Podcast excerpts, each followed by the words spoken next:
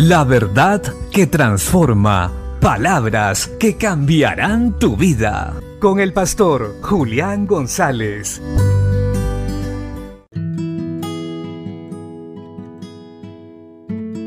La Biblia dice en el primer libro de los Reyes capítulo 2 versos 1 al 3.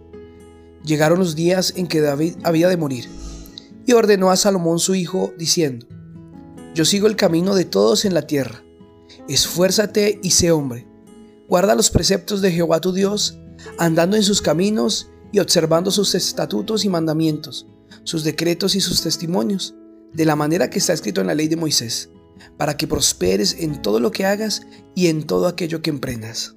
Este verdaderamente es el trabajo de un buen padre. Enseñar a sus hijos hasta el último día de su vida y no solo a trabajar y cómo ganar dinero, sino realmente a seguir al verdadero y único Dios, al Padre de nuestro Señor Jesucristo.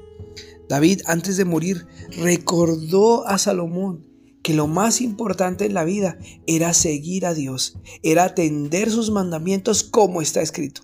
No como él quería, sino como está escrito para que le fuera bien.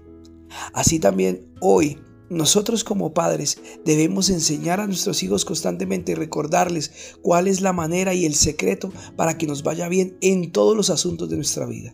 Y lo primero que hay que hacer es recordar el camino del Señor, es aprender a obedecer y hacer su voluntad como está escrito, no como nos parece, sino como Él lo estableció y entonces nos irá bien. Él antes de morir lo dijo, se lo enseñó. Creo que este es el gran problema hoy en día que las personas no están enseñando a sus hijos a adorar a Dios y a seguirlo, obedecerlo en todo, todos los días de su vida.